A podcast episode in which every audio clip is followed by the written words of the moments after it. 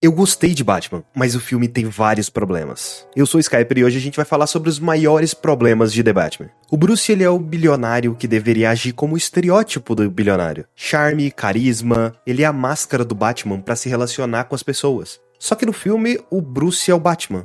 Não existe uma diferença entre Bruce Wayne e Batman. Eu entendo que esse seria o ano 2 do herói, mas eu não consigo gostar dessa ideia de ter um Bruce recluso socialmente. O Bruce excêntrico também é uma forma de proteger o Batman. Afinal, ninguém acredita que o bilionário que fica fazendo festas e curtindo por aí vai ser um vigilante. Cadê o relacionamento com o Alfred? O filme em nenhum momento me convence de que o Alfred é uma pessoa querida pro Batman. Afinal, diversas vezes o Bruce treta justamente com o Alfred. Fora que o Alfred ele tem muito pouco tempo de tela.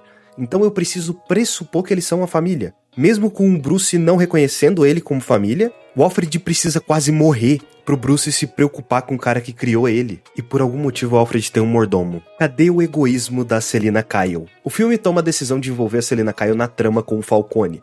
Eu não gosto muito disso, mas é uma decisão do diretor, então fazer o que, né? O mais interessante da Mulher Gato é justamente a dualidade dela ajudar o Batman e também ser uma criminosa. Afinal, ela assalta a galera. Essa dualidade não existe nesse filme. Afinal, ela rouba duas coisas, uma não é para ganho pessoal e a outra é do próprio pai. E é essa dualidade que faz a química dela com o Bruce ser interessante. Ela usa o Batman para atingir os próprios objetivos. E com o passar do tempo, uma química vai sendo criada entre eles, coisa que o jogo da Telltale faz muito bem. Na primeira cena que tem os dois juntos no filme, eles ficam se encarando e supostamente era para eu acreditar que existe uma química entre os dois. Mas aquilo não me convenceu. O que leva a todo o relacionamento deles ao longo do filme ficar pouco natural. Eu tinha visto muita gente elogiar o combate desse filme, porque ele é um combate brutal. Os efeitos sonoros tornam esse combate mais visceral. Mas cadê o Batman Ninja? O Batman não é um tanque, o Batman nunca foi um tanque. O Batman não vai chegar de frente para as pessoas e tomar tiro. Não tem necessidade isso. Ele é literalmente um vigilante que trabalha nas sombras. Inclusive no início do filme mostra isso. Os criminosos olhando para a sombra e tendo medo do Batman sair de lá parte da criação do mito do Batman é justamente as pessoas enxergarem ele como um monstro. Imagina como que é, você é um capanga que foi contratado para defender um lugar. E aí você olha pro lado, seu amigo não tá mais lá. Aí depois você vê, você só escuta um grito e tem outra pessoa que não tá lá e você não sabe o que que tá te atacando. É quase como um monstro tivesse te atacando. E é assim que é representado o Batman no Batman Ano 1 os policiais olham para ele e não acham que ele é humano. Eles escrevem o Batman como uma característica não humana. Porque o Batman é um monstro que age nas sombras. E como esse é um Batman que ele usa de medo para bater de frente com os criminosos, seria muito melhor a ideia de você ter medo de um monstro, de algo que não fosse humano. E um Batman que agisse na escuridão seria perfeito para esse filme. Afinal, o filme é todo escuro. E isso leva a outros problemas, quando os criminosos atiram no Batman, eles vão atirar em qualquer lugar. Só que se a pessoa percebe que, olha, a armadura dele é a prova de bala. Por que, que eles não atiram na cara dele? Tem literalmente pessoa que fica de frente com ele e não atira na cara dele. O cara tá com o Batman na frente dele. O cara sabe que a armadura é resistente a tiro. E ele pega a shotgun e coloca na cabeça do Batman. Só que ao invés de mirar no lugar onde não tem armadura, ele mira onde tem armadura. Obviamente não vão atirar, porque se atirar, acabou o filme. Eu fui até revisitar algumas cenas de outros filmes do Batman. Quando um cara tenta atirar na cara do Ben Affleck, ele tampa a cara dele com o braço. E isso porque a armadura dele também é a prova de bala. Só que ele faz o possível para evitar tomar tiro, coisa que esse Batman não faz.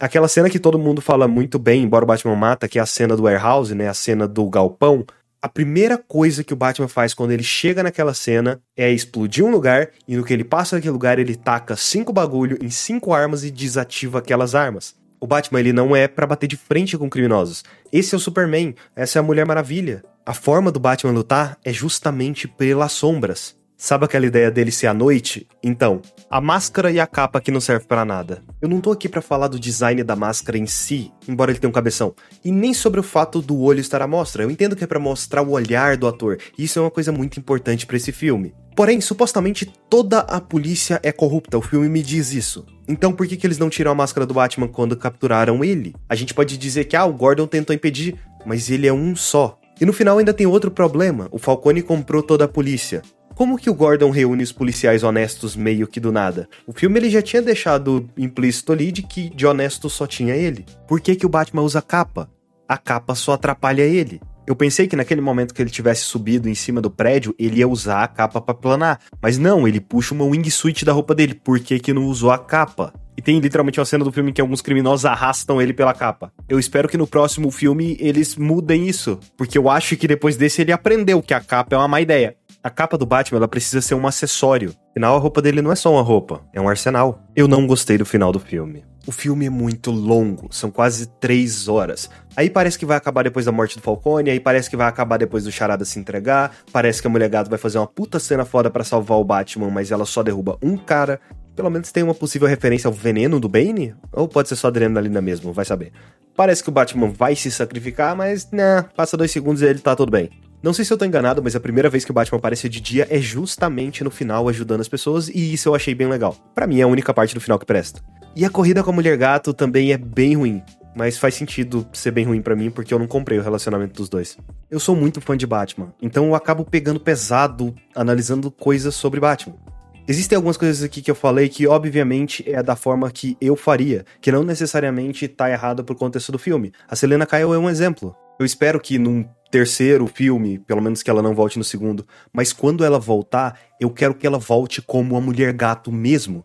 Aquela mulher gato afrontosa que bate de frente com Batman e que gere essa dualidade entre esses dois personagens. O Bruce é fácil de resolver, só colocar um Bruce mais sociável no próximo filme. É só dar uma desculpa de que ah, ele precisou disso pra deixar de agir só nas sombras e agir durante o dia também. Isso é meio que o que o filme tá falando pro Bruce fazer coloque mais cenas com o Alfred, mostre para mim que o Alfred é uma pessoa importante para ele. Mas a gente sabe que o Alfred é uma pessoa importante. Eu sei que não precisa mostrar o assassinato dos pais do Bruce novamente, mas o filme precisa funcionar por si só. E esse relacionamento do Alfred eu não comprei. Já o combate é a única coisa que eu acho muito difícil eles voltarem atrás. Não tem motivo para o Batman deixar de usar uma armadura que protege ele de tiro. Afinal, nas sequências ele também pode tomar mais cuidado, porque ele meio que foi derrotado no final do filme. Se não fosse a Mulher Gato, já era para ele. Eu também fiz um vídeo comentando sobre as melhores coisas do filme. Tem o card aí em cima e o link na descrição. Aproveite, se inscreve no canal e ativa as notificações para receber os novos vídeos. E deixa o seu like, porque isso ajuda bastante aqui no YouTube. Então é isso, pessoas. Eu vejo vocês no próximo vídeo. Eu sou o Skyper e tchau!